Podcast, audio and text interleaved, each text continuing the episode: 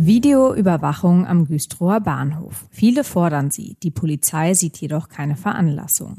Mehr dazu erfahren Sie im Schwerpunkt des SVZ Audio Snack. Mein Name ist Anna Rüb und es ist Montag um 8 Uhr. Zunächst die regionalen Nachrichten im Überblick. Philipp Amthor galt als sicherer Landesvorsitzender der CDU in Mecklenburg-Vorpommern. Nach seinem Rücktritt ruhen die Hoffnungen nun auf einem neuen Kandidaten. Michael Sack will sich am heutigen Montag erstmals zu seiner Kandidatur äußern.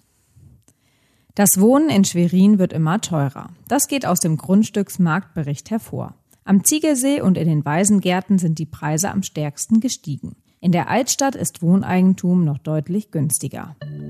Es brodelt rund um Güstrows Bahnhof. Nach Messerstechereien, anderen Straftaten und Belästigungen wollte die Stadtvertretung einschreiten. Vor einem halben Jahr wurde der Bürgermeister beauftragt, mit dem Land und der Polizei für das Aufstellen einer mobilen Videoüberwachungsanlage zu sorgen. Geschehen ist seither nicht und es wird wohl auch nichts mehr passieren. Die Polizei sieht keine Veranlassung für das Aufstellen der Videoüberwachung. Außerdem sei die Stadt Güstrow zuständig. Sie müsse dann auch die Kosten tragen. Das wiederum lehnt die Vertretung ab.